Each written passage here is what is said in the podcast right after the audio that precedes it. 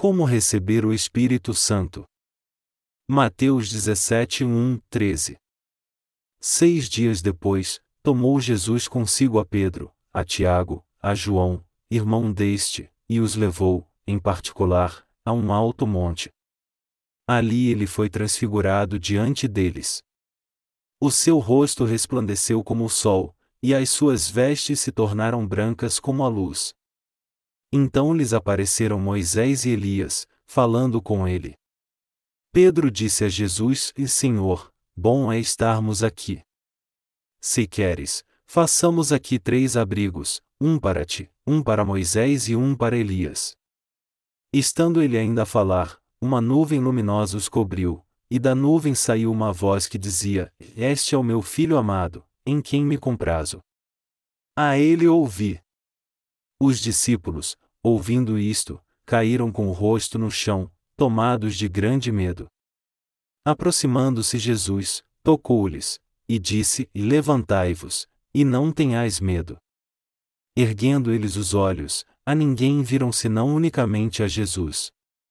Enquanto desciam do monte, Jesus lhes ordenou: A ninguém conteis a visão, até que o filho do homem seja ressuscitado dentre os mortos.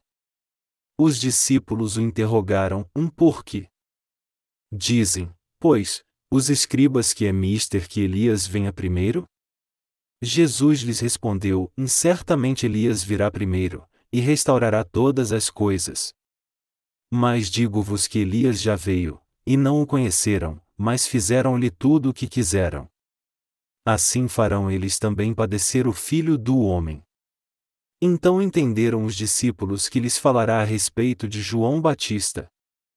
Nesse final dos tempos, Deus deu aos membros de sua igreja a incumbência de pregar o Evangelho da água e do Espírito por todo o mundo e nos capacitou para pregarmos esse Evangelho aos coreanos também.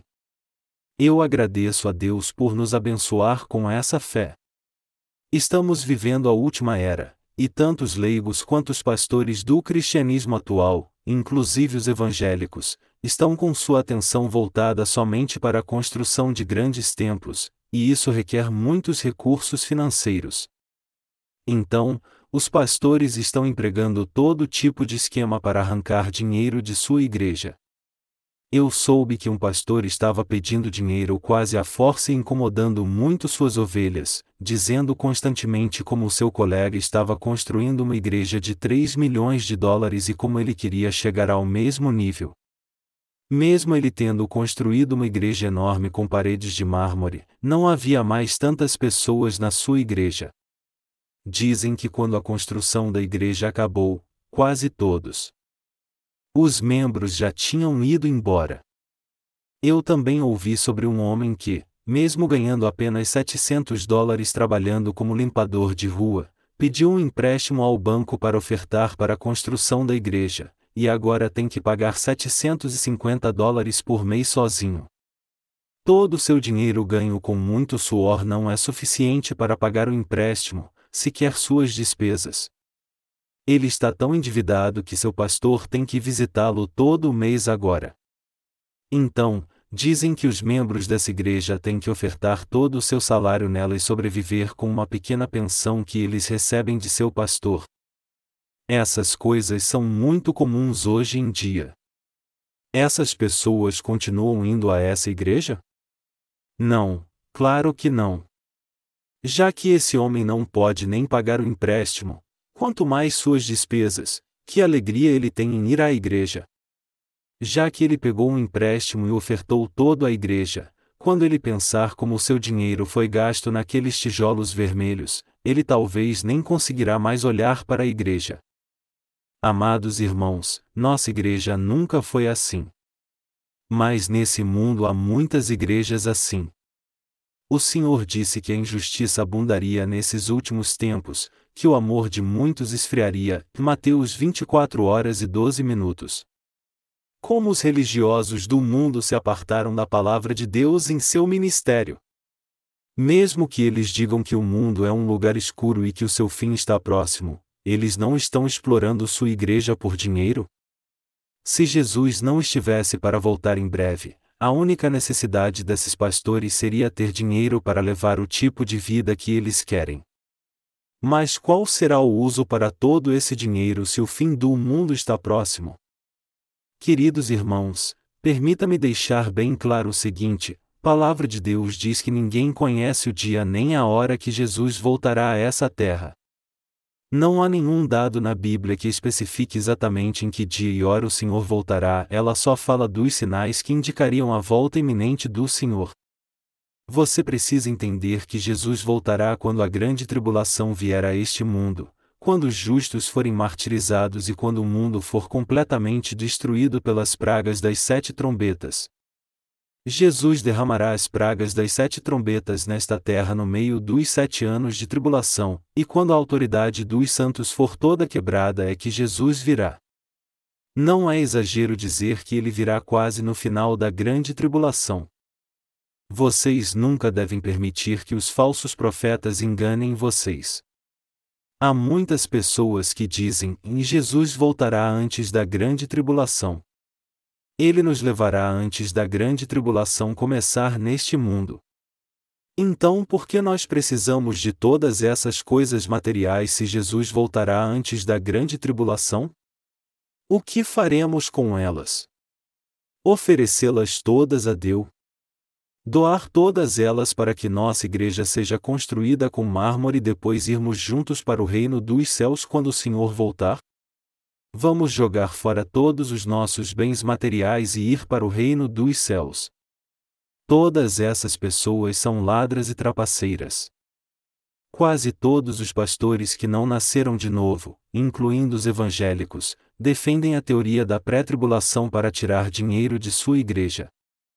Eles dizem à sua igreja: Por que vocês estão guardando tesouros nesta terra se o nosso Senhor voltará antes da grande tribulação? Essa alegação é uma pedra de tropeço para enganar o povo. Vocês talvez se lembrem como há um tempo atrás o pastor Zhang Lin Li, da missão Dami, enganou as pessoas dizendo que Jesus voltaria e seus seguidores seriam levados por ele no dia 28 de dezembro de 1992, e também escondia cheques debaixo de sua cama. Ele não foi preso no aeroporto, quando tentava deixar o país, com os cheques escondidos em seus sapatos. Aquele não passava de uma fraude. Meus amados irmãos, vocês sabem quantos vigaristas há entre os pastores hoje? Há muitos realmente. Dentre mil pastores, somente cerca de 50 são decentes e os 950 são vigaristas. Como nós podemos saber se esses pastores são uma fraude? Uma árvore é conhecida pelos seus frutos. Embora seus próprios seguidores sejam pecadores, esses falsos pastores não se preocupam com isso. Eles estão interessados somente no dinheiro, então, quando seus membros não ofertam, eles ficam felizes em chamar-lhes ao gabinete.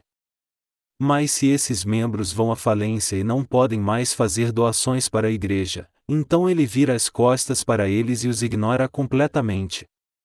Esse é o seu fruto. Está escrito: em uma árvore é conhecida pelos seus frutos. Então, não importa o que esses pastores digam, você e eu devemos viver retamente, sabendo que nós temos que viver neste mundo até passarmos pela grande tribulação antes do Senhor voltar. O que quer que você faça, se você tem um emprego ou um negócio, eu peco que vocês trabalhem dignamente e levem sua vida de fé na igreja. Quando você faz parte da igreja, compartilhe seus problemas a ela para que a igreja ore por você. E busque ajuda do seu pastor para passar por essa dificuldade. O seu pastor e os amados santos irão orar por você. Eu aconselho vocês a levar uma vida fiel até o dia que esse mundo acabar, até o dia que vocês morrerem. Não se enganem pensando que, mesmo que vocês tenham pecado, de alguma forma Jesus irá levá-los só porque vocês creem nele. Como um imã atrai somente objetos metálicos, os pecadores não serão levados pelo Senhor quando ele descer dos céus com alarido, com a voz de um arcanjo e com a trombeta de Deus. Ti Tessalonicenses 4 horas e 16 minutos. O arrebatamento significa ser levado para o céu. Ti Tessalonicenses 4 horas e 17 minutos. É claro que Jesus nos levará. Contudo, a Bíblia não diz que o arrebatamento acontecerá antes da grande tribulação. Ela diz que isso acontecerá bem no meio da grande tribulação. A Bíblia diz que Jesus virá com o som da última trombeta, e Coríntios 15 horas e 52 minutos. Quando a última trombeta soará? Ela soará no fim do mundo. Por que Deus trará a grande tribulação a este mundo? Ele trará a grande tribulação durante a última colheita para salvar o povo de Israel. E ele a trará para pesar naqueles que ficaram contra ele e o desafiaram. Durante a grande tribulação, Deus dará mais uma chance às pessoas. Ele permitirá que a grande tribulação aconteça para colher as almas daqueles não quiseram crer no Evangelho da água e do Espírito. Deus também vai separar o joio do trigo durante a grande tribulação, como está escrito: na mão ele tem a pá, e limpará a sua eira, recolhendo trigo no seu celeiro e queimando a palha com fogo que nunca se apagará. Mateus 3 horas e 12 minutos. Quando sua pá soprar o vento da grande tribulação, a palha será lançada fora e somente o trigo continuará no celeiro. Esse mundo está caminhando para o final dos tempos. Todavia não sabemos exatamente em que dia, mês e ano o Senhor voltará. Então, mesmo se alguém disser que Jesus apareceu no monte de algum vilarejo ou na alguma igreja, vocês não devem ir lá. Mesmo se alguém disser que Jesus apareceu a algum pastor e está falando através dele, vocês não devem se iludir com essas mentiras. Uma vez a Igreja Católica da Coreia disse que apareceu uma cruz no céu enquanto eles faziam uma grande procissão. O que adianta os pecadores cristãos verem uma cruz no céu com seus próprios olhos? Como a Bíblia diz, pois com o coração se crê para a justiça, e com a boca se faz confissão para a salvação. Romanos 10 horas e 10 minutos. Obtemos nossa salvação por crermos no Evangelho da água e do Espírito de coração. Nós devemos levar nossa vida de fé dignamente até o dia da volta do Senhor. Veja como os vigaristas enganam as pessoas sob o pretexto da vinda da tribulação nos últimos dias. Para tirar dinheiro de sua igreja, os falsos profetas falam sobre a teoria do arrebatamento pré-tribulação e também fazem comentários ridículos, dizendo: quando eu for levado, sinta-se à vontade o computador que está na minha mesa. Eles estão dizendo que eles serão levados, mas não a sua igreja? Eles não passam de vigaristas. Eu vou dizer algo bem claro aqui: nunca deixa que eles os enganem. A verdadeira Igreja de Deus não perde tempo cuidando do tempo, mas emprega todos os seus recursos na pregação do Evangelho para salvar todas as pessoas do mundo. Você pensa que é por isso que não temos dinheiro e temos um púlpito tão pequeno e arranjos de flores tão simples?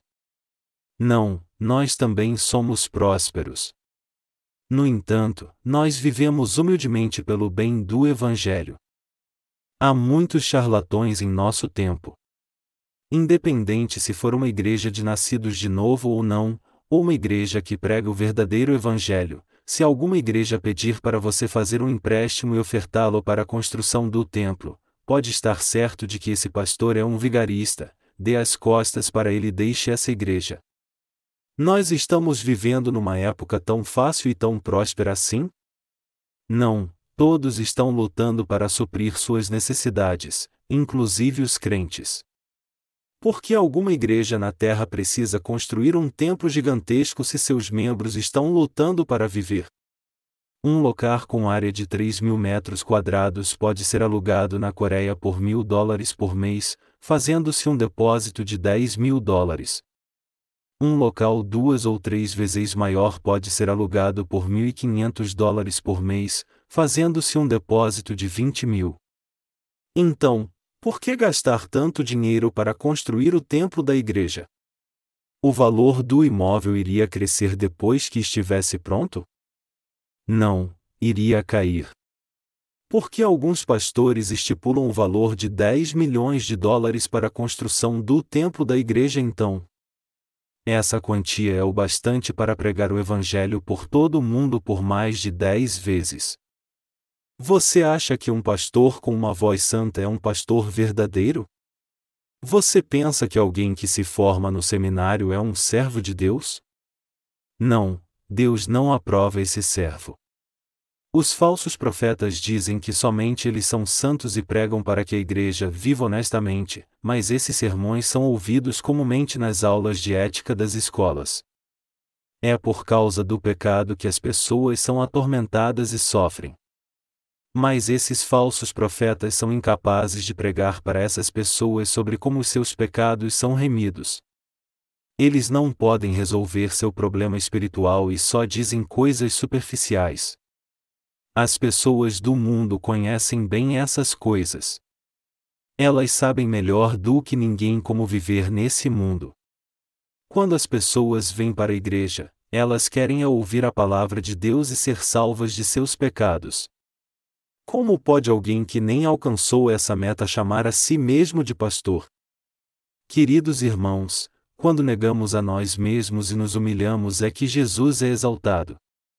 Jesus é exaltado quando um pastor finge ser santo, se vangloria e fala suavemente? Não, quando nossas imperfeições são expostas é que a santidade e a justiça de Jesus são reveladas. Se alguém é muito santo e perfeito, tudo o que se destaca é a sua própria justiça, enquanto que a perfeição de Jesus fica escondida. Na realidade, todos são imperfeitos diante de Deus. Não é verdade? É claro que é. Apesar disso, há muitos pastores que falam com muito cuidado com o intuito de parecerem santos, assim como os fariseus. Você conhece algum vigarista que não fala com voz macia? Quando um vigarista vai dar algum golpe, ele já tem tudo planejado em sua mente e está pronto para enganar a sua vítima com sua voz macia. Se um trapaceiro se parecer com um trapaceiro, então ele é um fracassado.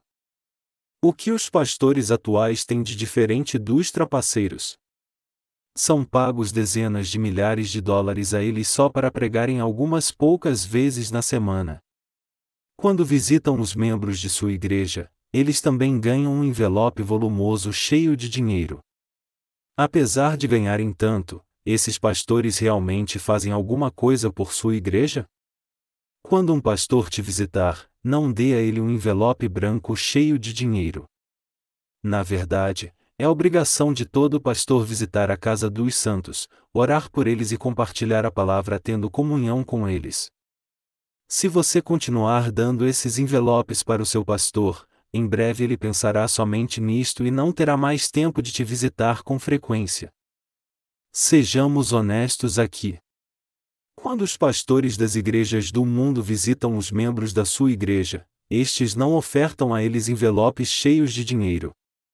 Mas fazer isso é transformar tanto a quem dá como a quem recebe num ladrão. Os dois são maus. Por que um membro da igreja dará essas coisas ao pastor, já que ele recebe um salário justo da igreja. Por que alguém faria um banquete tão delicoso quando o pastor o visitasse? Os pastores já são bem alimentados, não há necessidade de você ter tanto trabalho. Se seu pastor te visitar, pergunte a ele quando ele jantou e se ele disser que ainda não jantou, então trate-o como um visitante comum seu, sem a necessidade de preparar-lhe um banquete.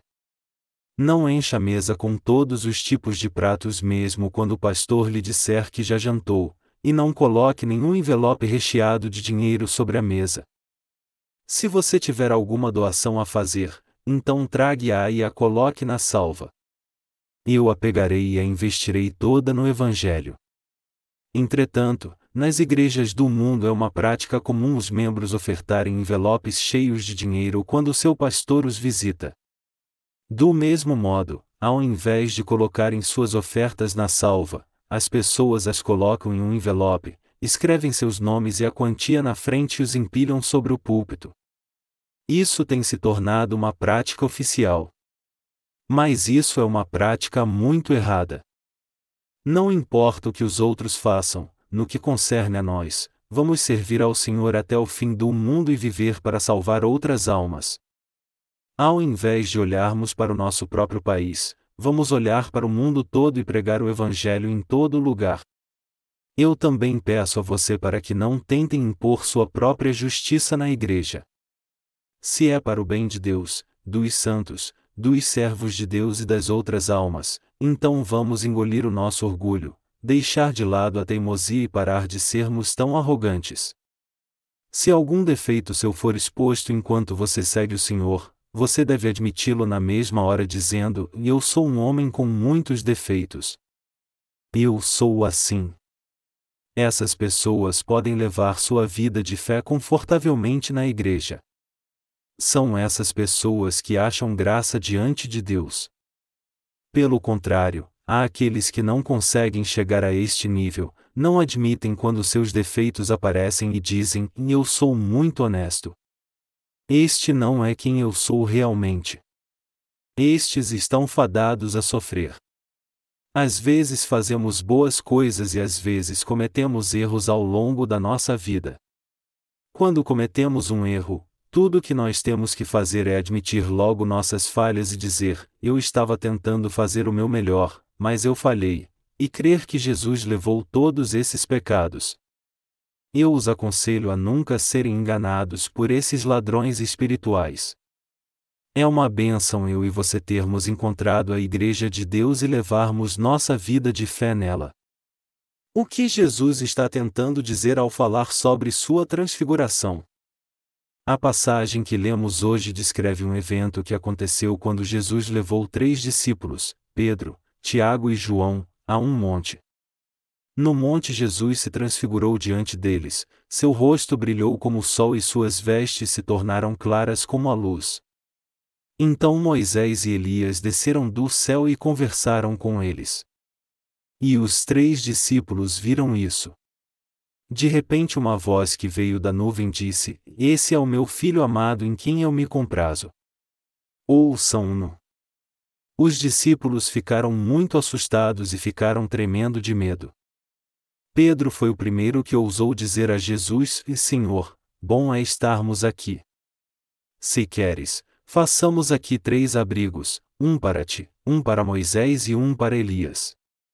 Mas Jesus não permitiu que ele dissesse aquilo. Quando os discípulos ouviram a voz que vinha do céu, eles temeram de tanto medo. Então Jesus os tocou e disse: E levantai-vos, e não tenhais medo. Todos os três discípulos estavam tremendo de medo, mas quando ouviram a voz de Jesus os chamando, eles viram que ele tinha voltado ao seu estado normal. Jesus não deu nenhuma resposta a Pedro, e isso significa que ele o ignorou. Por causa da sua dignidade, Jesus não respondeu a Pedro quando ele o questionou veementemente. Então, no caminho de volta, Jesus disse aos discípulos: Não falem para ninguém sobre o meu encontro com Elias e Moisés até que o filho do homem ressuscite dos mortos. Então discípulos perguntaram: um por que os escribas dizem que Elias deve vir primeiro? E Jesus respondeu: Certamente Elias virá primeiro e restaurará todas as coisas. Os discípulos perguntaram por que Jesus tinha se encontrado com Elias no Monte da Transfiguração. Podemos então pensar: Jesus disse que Elias tinha que vir primeiro para restaurar todas as coisas, mas o que exatamente iria ser restaurado? Elias é realmente muito importante para a nossa salvação. Por que Moisés e Elias falaram com o glorioso Jesus ali? Por que Jesus mostrou isso aos seus discípulos e o que ele está tentando nos dizer hoje? Por que os escribas e estudiosos da Bíblia diziam que Elias deveria vir primeiro e restaurar tudo? Nós podemos levantar essas questões aqui. Moisés também é extremamente importante para o ministério da nossa salvação, pois foi através de Moisés que Deus nos deu a lei.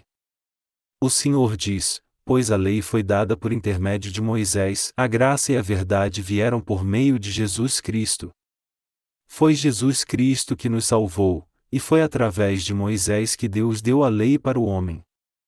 Isso é o que Deus está dizendo. Moisés recebeu de Deus as duas tábuas com os dez mandamentos. E ele também recebeu 613 mandamentos com a lista do que devemos e não devemos fazer em nossa vida. Então Moisés entregou essa lei ao seu povo. O cerimonial de sacrifício do tabernáculo também estava incluído nessa lei. E foi segundo os requisitos desse ceremonial de sacrifício que Deus nos salvou. Deus primeiro deu a Moisés instruções específicas para que ele construísse o tabernáculo. E ele concedeu sua graça ao povo de Israel para que eles pudessem receber a remissão de seus pecados através do sacrifício expiatório oferecido no tabernáculo. O capítulo 4 de Levítico descreve o cerimonial de sacrifício através do qual os israelitas eram remidos de seus pecados quando seguiam os seguintes passos: eles transferiam seus pecados para o animal do sacrifício ao impor as mãos sobre sua cabeça, cortavam sua garganta e derramavam seu sangue, ajudados pelo sacerdote, colocavam um pouco desse sangue nos chifres do altar para oferta queimada e derramavam o resto no chão e então ofereciam sua carne a Deus queimando-a com o fogo do altar. Assim, no Antigo Testamento, quando as pessoas pecavam, elas traziam um animal para o sacrifício, que era um touro ou um bode, passavam seus pecados para ele impondo as mãos sobre sua cabeça como ordenado por Deus, cortavam sua garganta, derramavam seu sangue e o sacrificavam a ele. Era assim que eles recebiam a remissão de seus pecados. Deus deu todos esses requisitos da lei através de Moisés. Moisés também escreveu na Bíblia que o Salvador viria. E também foi através de Moisés que Deus escreveu o livro de Gênesis. Amados irmãos, Seria bom para nós se tivéssemos somente o Novo Testamento sem o Antigo Testamento? Não, o Antigo Testamento contém as promessas que Deus nos deu através de seus servos há muito tempo, antes de o Senhor vir a esta terra. Nossa salvação foi prometida por Deus no Antigo Testamento e ele a cumpriu no Novo Testamento. Os israelitas no Antigo Testamento eram purificados dos seus pecados diários e anuais através do cerimonial de sacrifício do tabernáculo. E através de Moisés eles vieram a conhecer a lei de Deus. E foi somente através de Moisés que o povo de Israel veio a entender o que Deus queria deles, sobre o que era a lei e o pecado. Mas na passagem bíblica de hoje Jesus não falou somente com Moisés no monte, mas com Elias também. Por que Elias teria que vir a esta terra antes de Jesus? E quem era este Elias exatamente? Quando voltamos para Mateus 11, 11, 14, nós vemos Jesus dizendo: Em verdade vos digo que, entre os que de mulher têm nascido, não apareceu alguém maior do que João Batista, contudo, o menor no reino dos céus é maior do que ele. Desde os dias de João Batista até agora, faz-se violência ao reino dos céus, e pela força apoderam-se dele. Pois todos os profetas e a lei profetizaram até João. E, se quiserdes dar crédito, ele é o Elias que havia de vir. Quem é o Elias que havia de vir? Ele é João Batista. Na Bíblia, Jesus mencionou o nome de João Batista várias vezes. Então, nós precisamos fazer algumas perguntas aqui e procurar as respostas nela. Por que Elias tinha que vir a esta terra antes do Messias? Por que ele deveria vir para que as coisas fossem restauradas? João Batista foi indispensável para a nossa salvação? Jesus disse em Mateus 21 horas e 32 minutos: Pois João veio a vós a fim de vos mostrar o caminho da justiça, e não crestes nele, mas os cobradores de impostos e as meretrizes creram. Vós, porém, mesmo vendo isto não vos arrependestes para crerdes nele. O Senhor disse aqui que João viria no caminho da justiça. Então, o que é o caminho da justiça? Jesus explicou que João Batista veio para guiar toda a raça humana ao caminho certo, para o reino dos céus. Ele disse: João veio a nós no caminho da justiça, e ele era o Elias que viria. Em outras palavras, João Batista e Elias eram aqueles que tinham o mesmo ministério diante de Deus. Nós já estudamos sobre Moisés, então vamos estudar bem sobre Elias. Elias deveria mesmo vir a esta terra? Mas antes de respondermos essa pergunta, primeiro temos que responder outra pergunta: Deus de fato disse no Antigo Testamento que enviaria Elias? O Antigo Testamento termina com a seguinte passagem que se encontra em Malaquias 4, 5 e 6. Vede, eu vos enviarei o profeta Elias. Antes que venha o dia grande e terrível do Senhor.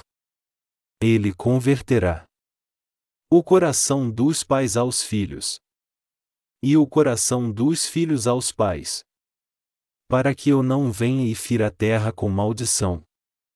O livro de Malaquias mostra como os sacerdotes da época eram muito corruptos. Então, através do profeta Malaquias, Deus repreendeu duramente esses sacerdotes, dizendo: E todos esses chamados servos de Deus são lixo. Deus disse que ele enviaria Elias antes do grande e temível dia do Senhor, antes que o fim do mundo chegasse.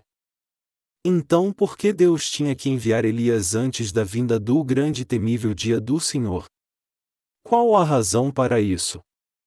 Era realmente necessário Elias vir a esta terra? Quando lemos o livro de Reis capítulo 18, nós vemos como Elias confrontou os 850 profetas de Astarote Baal e mostrou ao povo de Israel que Jeová era o verdadeiro Deus.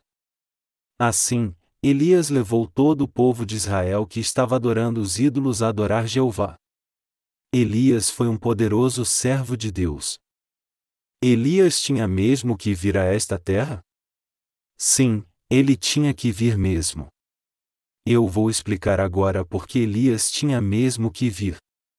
O sacrifício do Antigo Testamento para o dia da expiação. Para compreender o sacrifício do dia da expiação do Antigo Testamento, vamos ler Levítico 16, 29 e 34. E isto vos será por estatuto perpétuo, e no sétimo mês, aos dez do mês, afligireis as vossas almas, e nenhuma obra fareis, nem o natural nem o estrangeiro que peregrina entre vós, porque nesse dia far-se a expiação por vós, para serdes purificados. Diante do Senhor sereis purificados de todos os vossos pecados.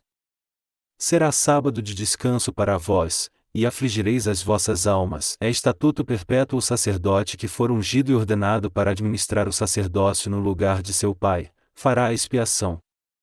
Porá as vestes sagradas de linho, e fará expiação pelo Santíssimo Lugar, pela tenda da congregação e pelo altar, e pelos sacerdotes e por todo o povo da congregação. Isto vos será por estatuto perpétuo, para fazer expiação pelos filhos de Israel de todos os seus pecados, uma vez por ano. E fez Arão como o Senhor ordenara a Moisés. Essa passagem descreve o sacrifício do dia da expiação que Arão oferecia no décimo dia do sétimo mês.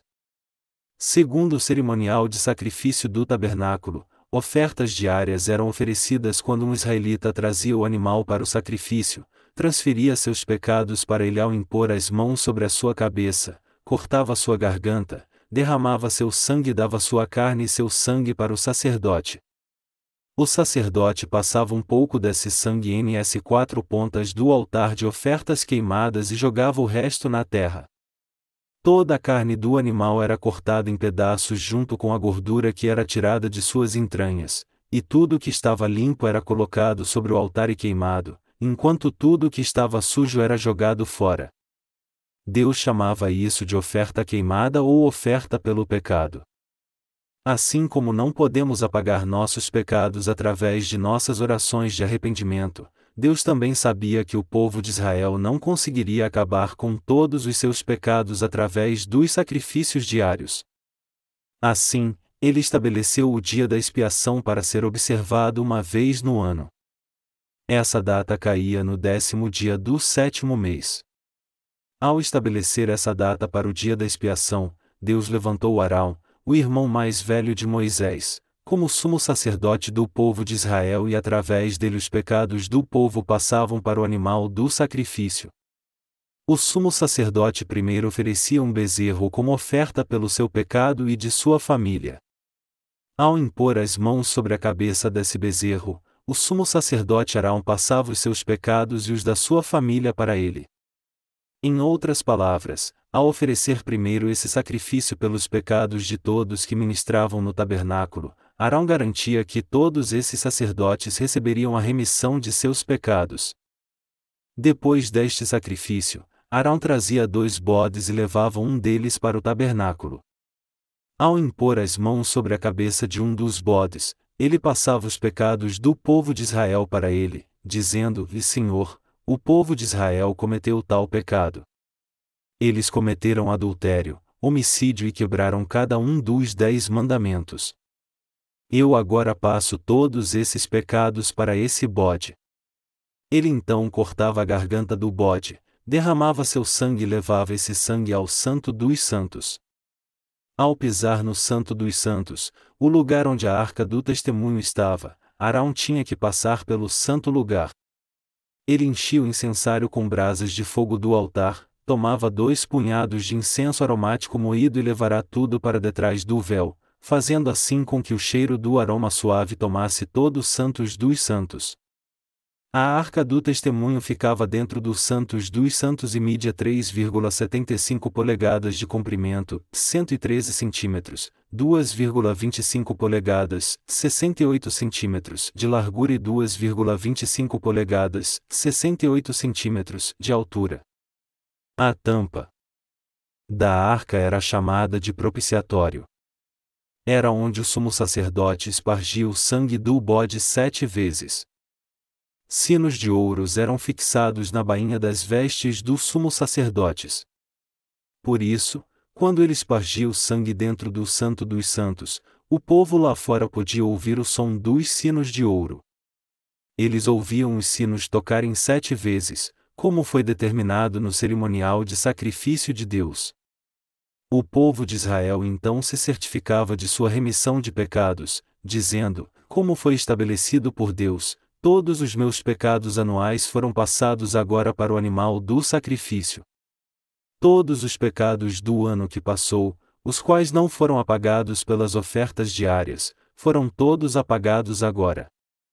Era assim que o povo de Israel recebia a remissão dos seus pecados. Eles obtinham a remissão de seus pecados diários trazendo um animal para o sacrifício, passando eles mesmos seus pecados para eles e imolando-os. Por outro lado, seus pecados anuais eram passados para Arão, que representava todos os sacerdotes do povo de Israel e o próprio povo. Quando Arão morreu, seu filho primogênito sucedeu no ministério de sumo sacerdote. A função de sumo sacerdote continuou sendo passada para os descendentes de Arão, pois só poderia haver somente um sumo sacerdote representando o povo de Israel de cada vez. O sumo sacerdote era ordenado na idade de 30 anos e se aposentava aos 50 anos. Por isso que Jesus foi batizado com 30 anos. Era assim que o povo de Israel cria que seus pecados anuais eram todos remidos de uma vez por todas. Eles criam que o Messias viria e que aceitaria não somente seus pecados diários, mas também todos os pecados eternos ao ser batizado sob a forma de imposição de mãos. Eles criam que ele seria condenado na cruz e que assim salvaria toda a humanidade. Contudo, todos os sacerdotes do Antigo Testamento eram corruptos. Ao invés de sacrificarem animais imaculados como Deus especificou, eles traziam animais imperfeitos que não poderiam nem ser vendidos e diziam a Deus: Senhor, por favor, aceite nossas ofertas. Quando as pessoas comuns do povo traziam animais imaculados, os sacerdotes os separavam para eles mesmos e sacrificavam animais imperfeitos a Deus. Eles eram indescritivelmente corruptos. Foi por isso que no livro de Malaquias Deus diz aos israelitas para se voltarem para ele. Malaquias 4, 5 e 6 diz: Vede, eu vos enviarei o profeta Elias antes que venha o dia grande e terrível do Senhor. Ele converterá o coração dos pais aos filhos e o coração dos filhos aos pais, para que eu não venha e fira a terra com maldição.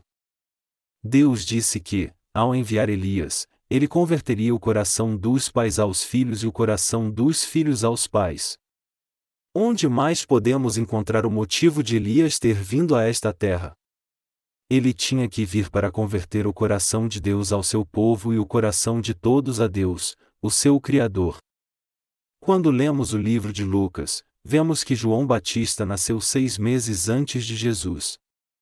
A linhagem de João era da casa de Arão, o sumo sacerdote. Quando seu pai Zacarias foi ao templo para oferecer sacrifício em favor do povo de Israel, Deus apareceu a ele e disse: Zacarias, eu lhe darei um filho. Você porá o seu nome de João. Zacarias era um homem idoso. Sua mulher Isabel também era uma mulher idosa.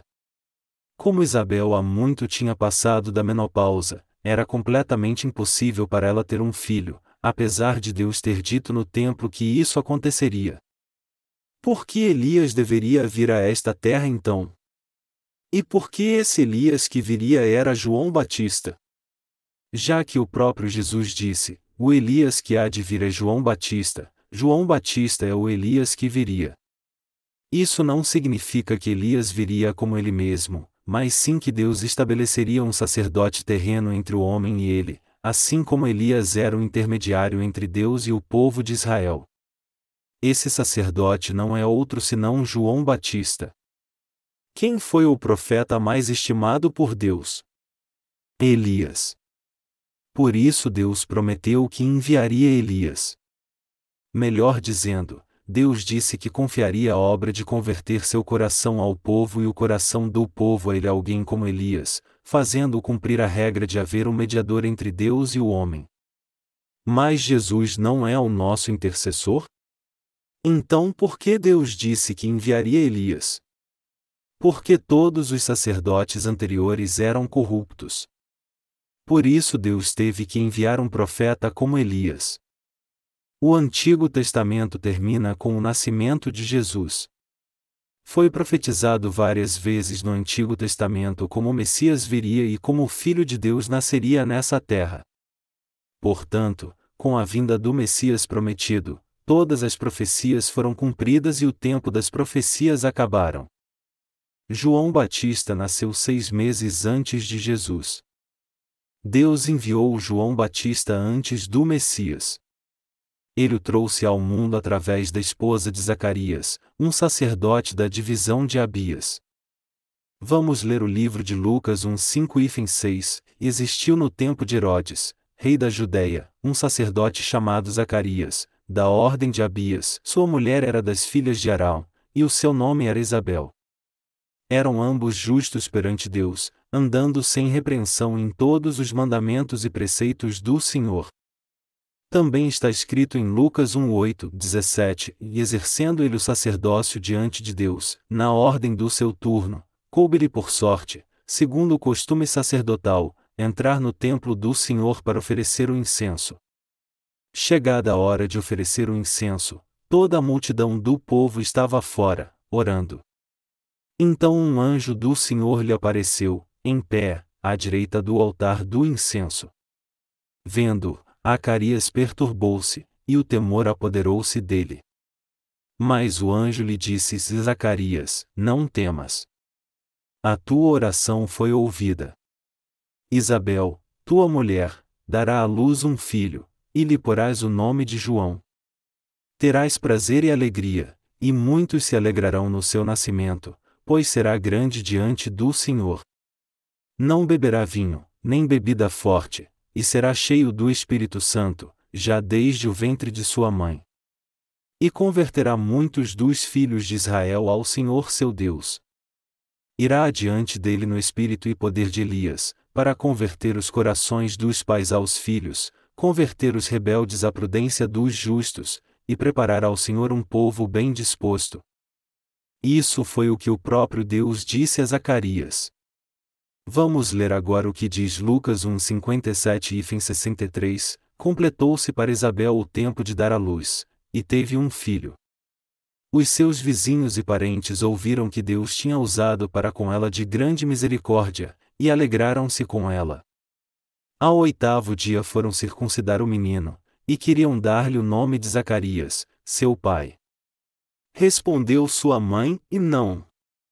Ele será chamado João. Disseram-lhe: E ninguém há na tua parentela que tenha este nome. Perguntaram, por acenos, ao pai do menino que nome queria que lhe dessem. Pedindo-lhe uma tabuinha, escreveu: O seu nome é João. E todos se admiraram.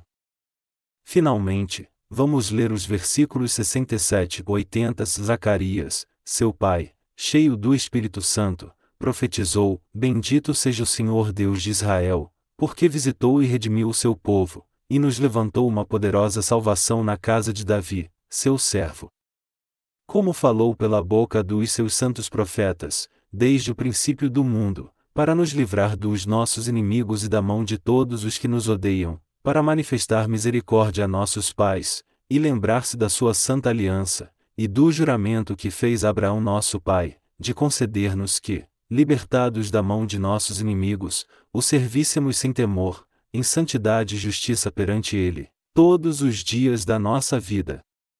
E tu, ó menino, serás chamado profeta do Altíssimo, pois irás adiante da face do Senhor, e prepararás os seus caminhos, para dar ao seu povo conhecimento da salvação, na remissão dos seus pecados, por causa da entranhável misericórdia do nosso Deus, pela qual o sol nascente das alturas nos visitará, para iluminar os que jazem nas trevas.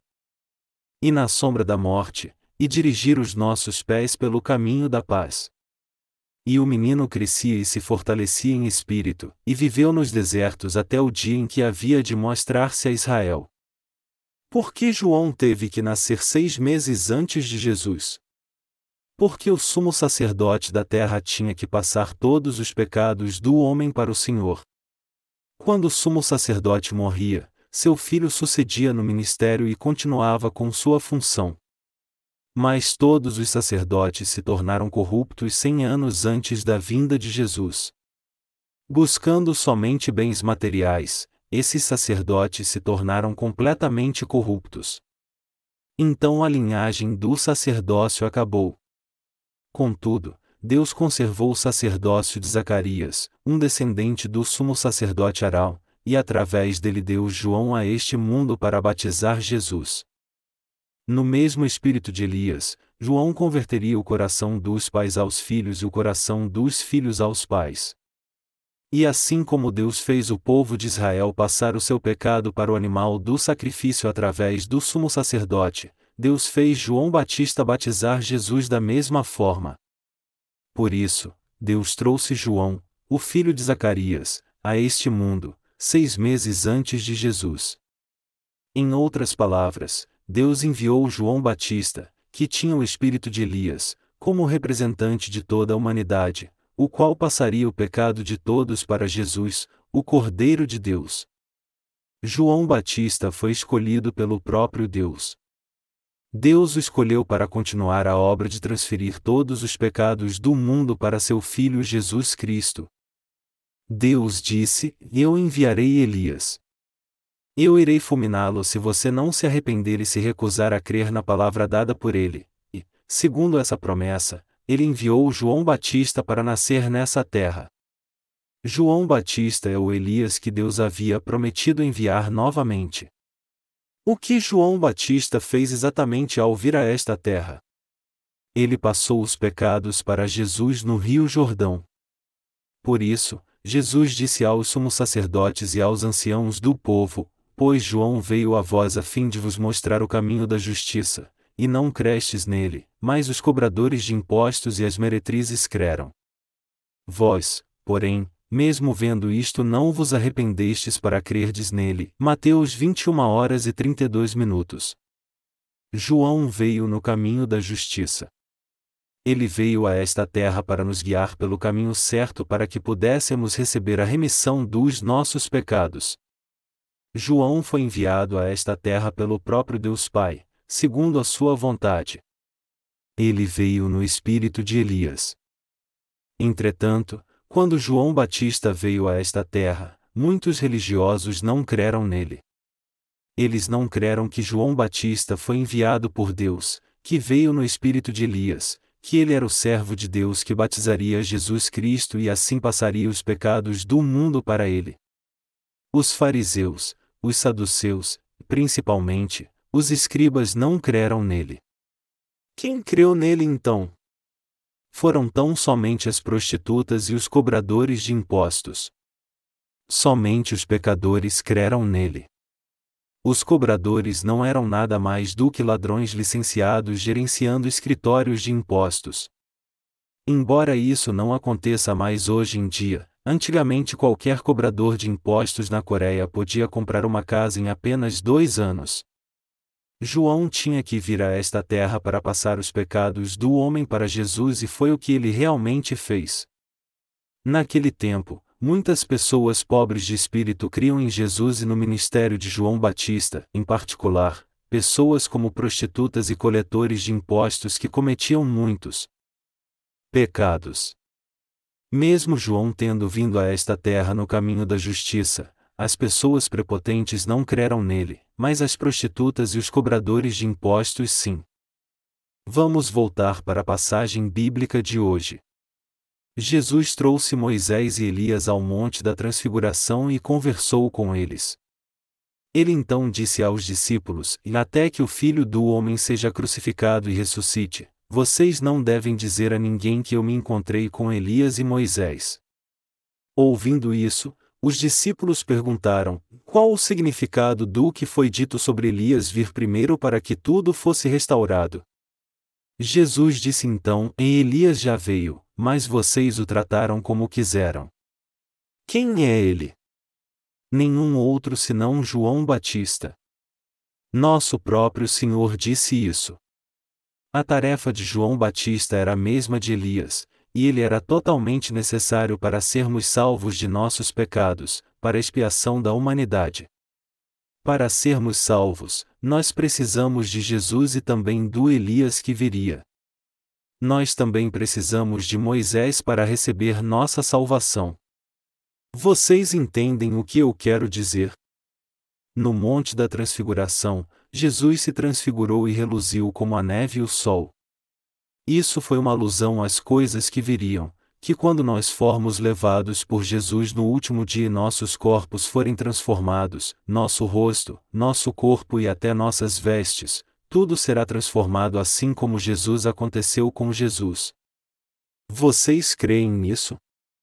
Em seu caminho de volta do monte, os discípulos de Jesus perguntaram: um por que os escribam dizem que Elias deve vir primeiro? Jesus respondeu: Em mais digo-vos que Elias já veio, e não o conheceram, mas fizeram-lhe tudo o que quiseram. Assim farão eles também padecer o filho do homem. Então entenderam os discípulos que lhes falará a respeito de João Batista. O que Jesus quis dizer com isso? Jesus disse aos seus discípulos: Elias definitivamente já veio. Ele veio antes de mim. Ele é João Batista. Jesus aceitou todos os pecados da humanidade de João, testificando sobre ele quando foi batizado. Em outras palavras, Jesus estava dizendo aos discípulos: Eu vim a esta terra para salvar vocês e para isso tenho que tirar seus pecados. E aquele que vai passá-los para mim é João Batista. Dessa forma, João Batista foi um profeta muitíssimo exaltado diante de Deus. Esse profeta muito exaltado testemunhou sobre Jesus no dia seguinte ao seu batismo, dizendo: Eis o Cordeiro de Deus, que tira o pecado do mundo. Já que João Batista passou os meus e os seus pecados para Jesus e testemunhou em João capítulo 1, Eis o Cordeiro de Deus, que tira o pecado do mundo, nós agora podemos entender claramente a salvação que Jesus nos trouxe ao levar os nossos pecados e ao morrer na cruz. Em outras palavras, graças ao testemunho de João Batista, nós agora entendemos que o Senhor nos salvou de todos os nossos pecados. Se João não tivesse testemunhado isso e se não tivesse passado os nossos pecados, então teria sido em vão a vinda de Jesus a esta terra, pois ele não poderia ter cumprido a vontade do Pai. Já que Deus prometeu que passaria todos os pecados do povo de Israel através do sumo sacerdote, ele tinha que cumprir essa promessa no Novo Testamento também. Jesus veio a esta terra para tirar o pecado do mundo, mas quem o passaria para ele? João Batista. O próprio Jesus descreveu João Batista como o maior entre os nascidos de mulher. Os homens dão a luz. Não. É a mulher que dá a luz. O que quer dizer então o maior entre os nascidos de mulher? quer dizer que João Batista é o representante da humanidade, um profeta muito exaltado e o último dos sumos sacerdotes. Para quem o último sumo sacerdote passou o pecado? O pecado do mundo passou para a cabeça de Jesus Cristo quando João Batista o batizou. Por isso que a tarefa de João Batista foi tão importante para a nossa salvação. A necessidade do testemunho de João Batista. Vamos voltar para João 1, 6 e 7. Houve um homem enviado de Deus, cujo nome era João. Este veio como testemunha para testificar a respeito da luz, a fim de que todos crescem por meio dele. A luz aqui significa que Jesus levou todos os pecados do mundo, os apagou completamente, e que todos esses pecados foram passados para ele. João Batista passou nossos pecados para Jesus ao batizá-lo para que, através dele, todos crescem em Cristo. Como está escrito, e a fim de que todos crescem por meio dele. Então, como nós podemos saber se os pecados da nossa vida inteira foram realmente passados para Jesus? Nós não cremos nisso porque está escrito em Mateus capítulo 3 que toda a justiça foi cumprida quando João Batista batizou Jesus, isto é, quando ele passou todos os pecados para ele. Está escrito em Mateus 3 e 13, 17: Então veio Jesus da Galiléia ter com João junto do Jordão, para ser batizado por ele. Mas João tentava dissuadi-lo, dizendo: Eu preciso ser batizado por ti, e vens tu a mim? Mas Jesus lhe respondeu: Deixa por agora, pois assim nos convém cumprir toda a justiça. Então João consentiu. Assim que Jesus foi batizado, saiu logo da água. Nesse instante abriram-se-lhe os céus, e viu o Espírito de Deus descendo como pomba e pousando sobre ele. E uma voz dos céus disse: Este é o meu filho amado, em quem me comprazo. A palavra então aqui denota que tanto João Batista quanto Jesus estavam com 30 anos. Jesus começou sua vida pública aos 30 anos. Foi então que ele começou a obra de salvar a todos. Naquele tempo, Jesus foi até João Batista. Ele andou desde a Galiléia até o rio Jordão para ser batizado por ele.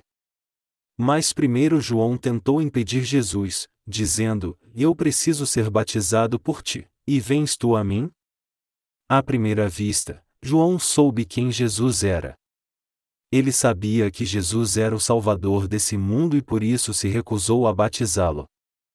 O livro de Hebreus diz que Jesus é o sumo sacerdote dos céus. Jesus é o Filho de Deus e veio a esta terra para cumprir sua missão como sumo sacerdote. O próprio nome de Jesus Cristo significa que ele veio a esta terra para cumprir a tarefa de sumo sacerdote. O nome Jesus significa Salvador. Cristo significa ungido. Somente três classes de pessoas eram ungidas por Deus. Primeiro, quando Deus levantava reis em Israel no Antigo Testamento, ele os ungia através de seus profetas. Por exemplo, quando Davi foi escolhido como novo rei, o profeta Samuel encheu um chifre com azeite e o derramou sobre Davi, dizendo: Jeová te escolheu como rei do povo de Israel.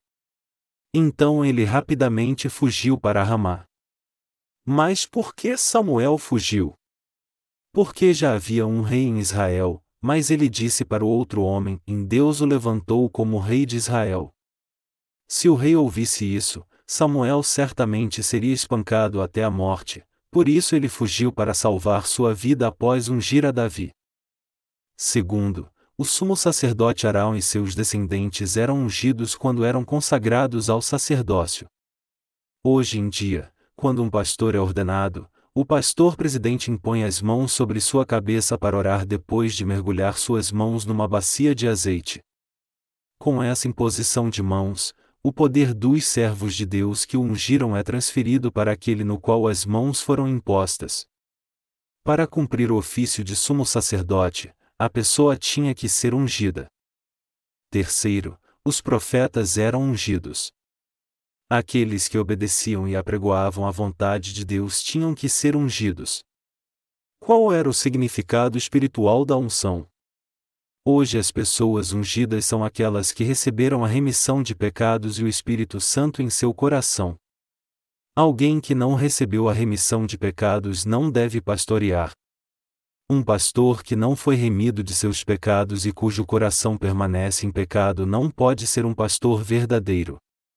Se há alguém que está pastoreando sem receber a remissão de seus pecados, então ele não passa de um assalariado. Ele é um trapaceiro e ladrão. Essas pessoas ministram como profissionais somente para ganhar a vida. A palavra Cristo significa ungido, e somente reis, profetas e sacerdotes eram ungidos. Quando Jesus veio a esta terra, ele cumpriu a função de rei, sacerdote e profeta. Ele é o sumo sacerdote celestial. Assim como os sacerdotes do Antigo Testamento ajudavam o povo de Israel a receber a remissão de seus pecados ao passá-los para o animal do sacrifício quando derramavam seu sangue, Jesus fez o mesmo sacrifício por nós no Novo Testamento. Aí então, ele realizou nossa expiação eterna com seu próprio sangue, não com o sangue de um animal. Jesus entregou seu corpo como propiciação pelo pecado de todos nesse mundo e, ao ser batizado sob a forma de imposição de mãos, ele aceitou todos os pecados do mundo. Melhor dizendo, ao oferecer seu corpo a Deus, Jesus aceitou todos os pecados da nossa consciência. O livro de Hebreus diz que ao aceitar todos os pecados desse mundo, Jesus limpou completamente a consciência daqueles que creem nele foi para nos purificar de todos os nossos pecados que Jesus foi batizado por João Batista. O representante da terra e o representante do céu vieram juntos. Não foi isso mesmo que aconteceu? É claro que foi.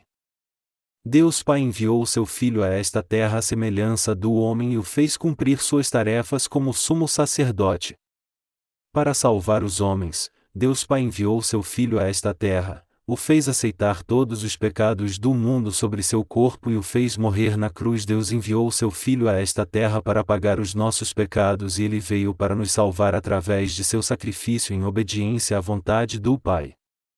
Está escrito: E deixa por agora, pois assim nos convém cumprir toda a justiça. Então João consentiu. Assim que Jesus foi batizado, saiu logo da água. Nesse instante abriram-se-lhe os céus. Já que Jesus explicou que era assim que ele e João Batista teriam que cumprir toda a justiça, João então consentiu e o batizou. Jesus foi batizado no Rio Jordão. O batismo oficial é realizado em um lugar onde o corpo da pessoa possa ser totalmente submerso em água. O batismo é feito do mesmo jeito que a imposição de mãos. Um pastor impõe suas mãos sobre a cabeça da pessoa que vai ser batizada, submerge-a na água, dizendo: Eu batizo Fulano de Tal no nome do Pai, do Filho e do Espírito Santo, e a tira da água novamente. Isso se chama batismo. Então, o que significa o batismo de Jesus? O batismo tem alguns significados tais como ser purificado, ser enterrado e ser transferido. Através do batismo dado por João Batista, Jesus aceitou todos os pecados. Essa era a promessa de Deus. Já que essa era a promessa de Deus, ela se cumpriu quando Jesus obedeceu ao Pai. Assim como no Antigo e no Novo Testamento, Jesus, o Cordeiro do Sacrifício, foi batizado por João Batista, o representante da humanidade. E foi através desse batismo que Jesus aceitou todos os pecados do mundo para cumprir toda a justiça. Em outras palavras, Jesus tinha que apagar o pecado de todas as pessoas com seu batismo. Jesus disse: Me batize e eu receberei esse batismo. Passe todos os pecados do mundo para mim e eu aceitarei todos eles através de você. É meu dever fazer todos aqueles que creem em mim sem pecado. Por isso Jesus foi batizado. As pessoas não deveriam ir contra esse evangelho sem conhecerem bem a Bíblia. Jesus disse: Deixa por agora, pois assim nos convém cumprir toda a justiça. A palavra assim significa que Jesus, tendo vindo a esse mundo como Salvador, aceitou dessa forma todos os pecados da humanidade através de João Batista. Isso é o que a palavra assim significa no texto. A frase pois assim é outosgar em grego, que significa o mais adequado, por esse método, e não há outro meio que não seja esse. Para Jesus levar os pecados do mundo, ele tinha que ser batizado por João Batista, o representante da humanidade. O próprio Jesus tinha que aceitar os pecados da humanidade. Por isso ele disse: Pois assim nos convém cumprir toda a justiça. A justiça que justifica todas as pessoas ao fazê-las sem pecado significa retidão ou equidade. Essa obra que Jesus fez para nos tornar sem pecado quando veio a esta terra é a obra de justiça. Foi para fazer o que era certo que Jesus foi batizado por João. Essa foi realmente a primeira coisa que Jesus fez quando ele começou sua vida pública com 30 anos, ou seja, quando aceitou todos os pecados da humanidade ao ser batizado. Esse é o significado do texto original. Está escrito: E assim que Jesus foi batizado, saiu logo da água. Nesse instante abriram-se-lhe os céus, e viu o Espírito de Deus descendo como pomba e pousando sobre ele. E uma voz dos céus disse: Este é o meu filho amado, em quem me comprazo. Está escrito que quando Jesus saiu da água após o seu batismo, as portas dos céus foram abertas, o Espírito Santo desceu como uma pomba e o Pai disse: Este é o meu filho amado, em quem me comprazo.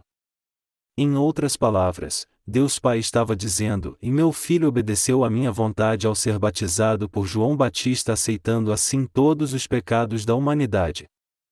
Foi por isso que o pai se alegrou. Foi por causa de seu filho que Deus Pai ficou alegre. Está escrito: Porque Deus amou o mundo de tal maneira que deu o seu Filho unigênito, para que todo aquele que nele crê não pereça, mas tenha vida eterna. João 3 horas e 16 minutos. O mundo ao qual ele se refere aqui é toda a humanidade. Dessa forma, Deus enviou seu Filho a esta terra e nos fez sem pecado ao passá-los para ele em seu batismo. Então, Jesus foi despido de suas vestes, chicoteado quarenta vezes menos uma, levou todos os nossos pecados até a cruz e foi humilhado em nosso lugar. Ele passou por todos os sofrimentos e foi amaldiçoado, crucificado, e derramou todo o sangue que havia em seu coração. Foi assim que ele nos salvou. Deus amou o mundo de tal maneira significa que, por seu amor a nós, Deus Pai enviou seu único Filho a esta terra, o fez ser batizado, crucificado, ressuscitar dos mortos, e dessa forma nos salvar perfeitamente. Deus salvou perfeitamente a nós que cremos no batismo de Jesus Cristo, no seu sangue na cruz e no significado de seu ato de justiça. Você crê nisso também? Em João 1 hora e 29 minutos está escrito: No dia seguinte João viu a Jesus, que vinha para ele, e disse: Eis o Cordeiro de Deus, que tira o pecado do mundo. O dia seguinte se refere ao dia após João ter batizado a Jesus. Quando João Batista viu Jesus indo até ele no dia seguinte, ele testificou: Eis o Cordeiro de Deus, que tira o pecado do mundo. Em outras palavras, João Batista testificou de Jesus dizendo: Ele não é outro senão a nossa propiciação, o Filho de Deus que tira os pecados do mundo. Como ele foi batizado por mim, ele agora leva os pecados do mundo. Jesus levou mesmo todos os nossos pecados quando foi batizado? Com certeza. Ao ser batizado, Jesus tirou todos os pecados que havia no nosso coração ele disse que aceitou todos os nossos pecados através de seu batismo. Se Jesus aceitou mesmo todos os nossos pecados através de seu batismo, ele não tinha que morrer então? É claro que ele tinha que morrer. Por isso que batismo significa ser purificado e ser sepultado. Amados irmãos, a missão de João Batista foi realmente necessária para recebermos a salvação? ela foi absolutamente indispensável. A Bíblia fala sobre a obra de João Batista várias vezes. Aqueles que não creem nisso, creem em Deus do seu próprio jeito, interpretando a Bíblia por si mesmos e omitindo o que querem. Nós temos que entender que aqueles que creem em Deus e ignoram totalmente o Antigo Testamento serão excluídos do reino de Jesus, e que aqueles que creem em Deus adicionando algo à sua palavra serão amaldiçoados. No Antigo Testamento, o povo de Israel passava os seus pecados diários para o animal do sacrifício ao impor as mãos sobre a cabeça dele. Os pecados acumulados em um ano eram transferidos para o animal do sacrifício pela imposição de mãos do sumo sacerdote em favor do povo no décimo dia do sétimo mês. E já que o sumo sacerdote sacrificava a Deus no dia da expiação, o povo ficava liberto de todos os seus pecados acumulados em um ano. Da mesma forma, quando Jesus veio a esta terra, ele levou todos os nossos pecados de uma vez por todas ao ser batizado por João e ao morrer na cruz, nos salvando assim de uma vez por todas. Quando os discípulos perguntaram a Jesus por que Elias tinha que vir primeiro, ele respondeu que ele já tinha vindo e que ele era João Batista. Por isso que João Batista cumpriu toda a justiça ao batizar Jesus. Como foi que João morreu? Naquele tempo, o rei Herodes estava cometendo tantos pecados que João Batista teve que apontá-los.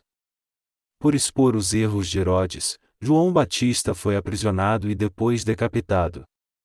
Ele foi martirizado nesta terra após passar cada pecado para Jesus e ser sua testemunha, dizendo: Eis o Cordeiro de Deus, que tira o pecado do mundo. Ninguém além dele é o nosso Salvador. Mesmo tendo sido martirizado nesta terra, ele não foi um fracassado. Ele morreu depois que cumpriu toda a sua missão. Foi ele que disse: é necessário que ele cresça, e que eu diminua. João 3 horas e 30 minutos. João Batista morreu depois que cumpriu toda a sua missão. Ele não precisava mais ser exaltado pelos israelitas.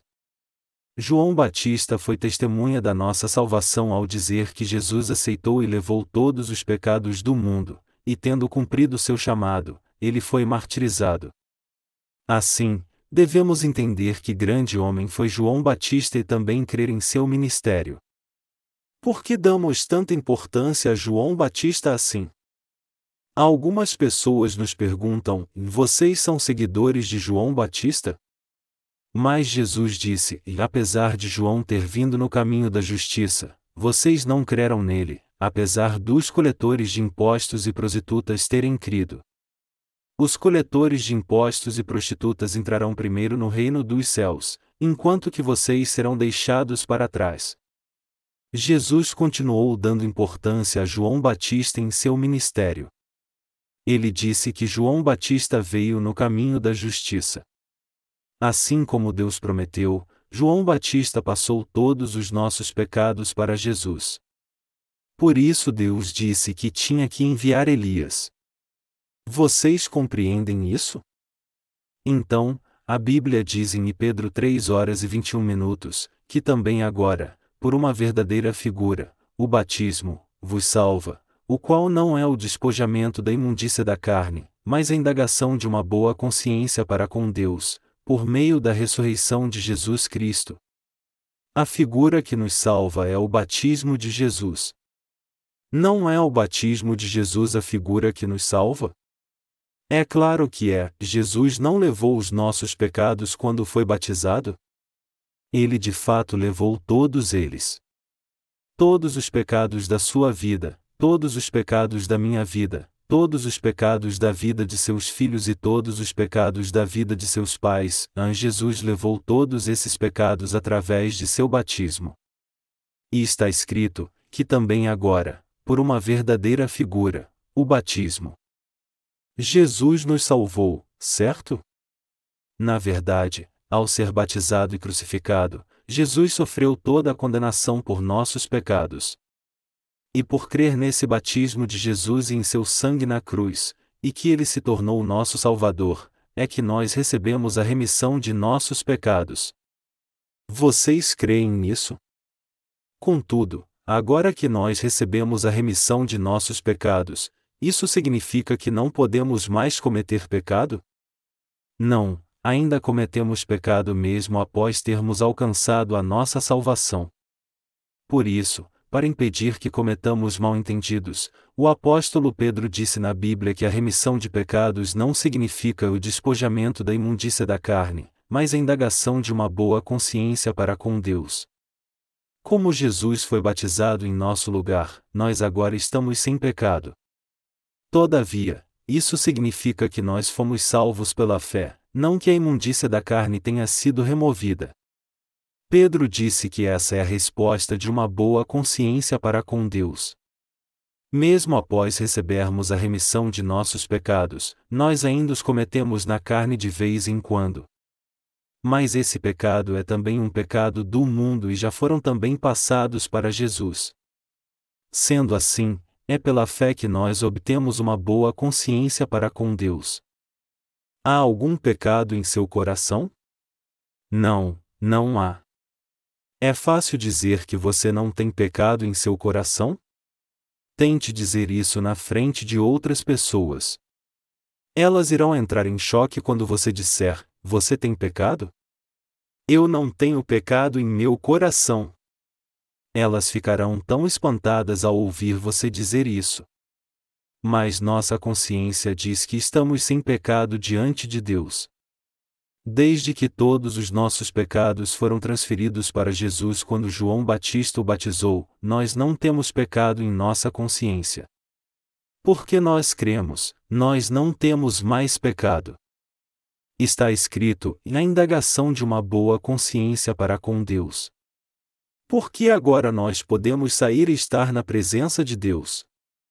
É porque todos os pecados que cometemos nesse mundo a cada dia e todos os pecados que cometeremos até o dia de morrermos, todos eles foram passados para Jesus quando ele veio a esta terra e foi batizado. Com ambas as mãos e pés pregados no madeiro, Jesus disse enquanto sangrava: Está consumado. Ele ressuscitou dos mortos no terceiro dia e ascendeu ao reino dos céus. Por crermos nisso, nós agora fomos feitos sem pecado e recebemos o presente do reino dos céus com uma boa consciência. Jesus é o Salvador que veio a esta terra para salvar a humanidade e apagou para sempre os pecados do mundo. Já que o Senhor nos salvou, ele então não fez de você um homem de boa consciência. Ele realmente fez isso. Nós estamos sem pecado porque Jesus nasceu nessa terra para nos salvar, foi batizado por João Batista na idade de 30 anos, passou por incontáveis sofrimentos por três dias e foi crucificado. Está escrito: E mais ele foi ferido pelas nossas transgressões, e moído pelas nossas iniquidades, o castigo que nos traz a paz estava sobre ele, e pelas suas pisaduras fomos sarados. Isaías 53 e 5. Ao ser batizado, Jesus aceitou os pecados do mundo, incluindo os pecados que nós cometemos a cada dia, e ao morrer em nosso lugar, ele nos salvou.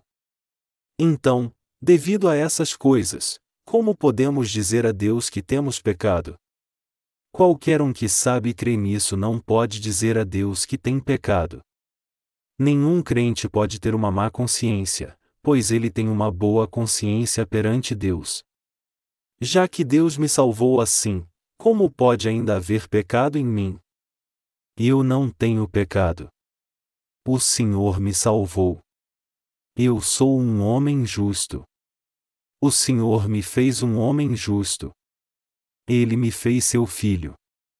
A Bíblia diz: Mas a todos os que o receberam, aqueles que creem no seu nome, João 1 hora e 12 minutos, e também diz: Pois com o coração se crê para a justiça, e com a boca se faz confissão para a salvação. Romanos 10 horas e 10 minutos.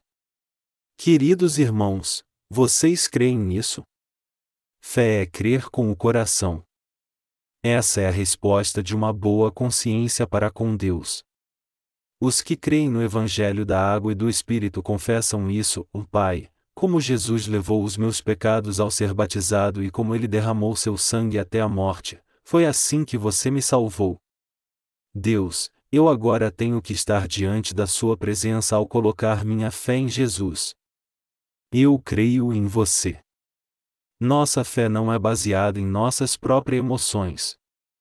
A Bíblia diz que também agora, por uma verdadeira figura, o batismo. O apóstolo Pedro cria assim. E quanto a você? Você também crê nisso? Eu também creio nisso. O Senhor realmente nos salvou assim. Eu sou muito grato a Ele. Mesmo que sejamos imperfeitos às vezes, o Senhor realmente levou todos os nossos pecados. E por isso somos agora filhos de Deus.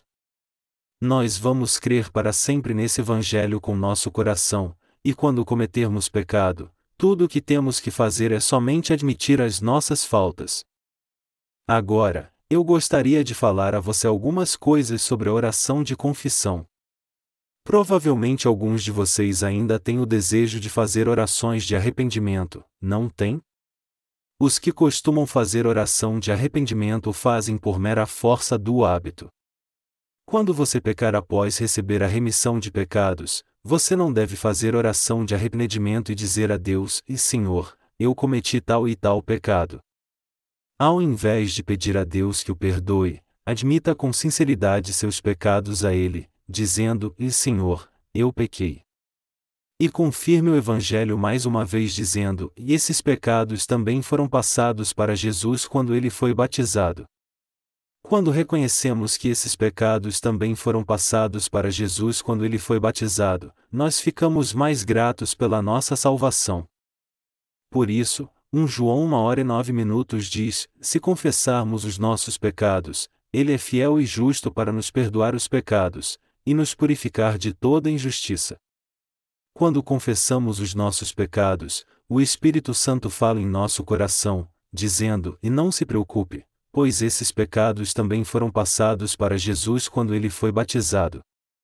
É por isso que nós agora vivemos com os nossos rostos iluminados como o sol.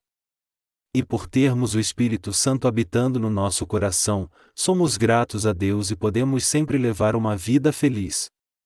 Nós fomos salvos apesar de nossas imperfeições, e é justamente por isso que sempre seremos gratos. Afinal de contas, se Deus tivesse nos salvado por causa dos nossos próprios méritos, quem iria agradecer a Ele? Nós somos gratos porque fomos salvos, apesar das nossas falhas. Então, nesse mundo, somente aqueles que são falhos é que são salvos. Mas as pessoas mais erradas não creem nesse Evangelho, e por isso é que elas estão indo para o inferno. Já que elas não entendem como são falhas e são teimosas, elas serão lançadas no inferno. Se você crê no Senhor, você irá para o céu. Quando esse mundo se tornar ainda mais tenebroso, nosso Senhor virá. Nós somos filhos de Deus porque cremos no Evangelho da água e do Espírito nós nos tornamos povo de Deus pela fé. O Senhor nos vestiu com um amor tão incrível que é impossível para mim descrever isso agora. Quando você for para a cama hoje à noite, eu peço a você que medite nesse amor.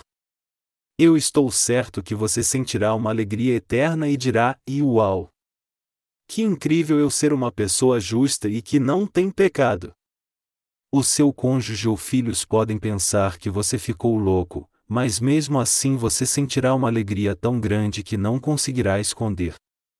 Então, sinta-se à vontade para testificar na igreja como o Senhor apagou todos os seus pecados e dizer a todos como o seu coração está feliz. E se você tiver alguma pergunta sobre a palavra, simplesmente pergunte a algum santo da igreja. Todas as suas perguntas serão respondidas. Há muitos irmãos e irmãs na igreja, e aqueles que receberam a remissão dos seus pecados recentemente são os mais novos. Eu agradeço a Deus por perdoar todos os nossos pecados. Aleluia!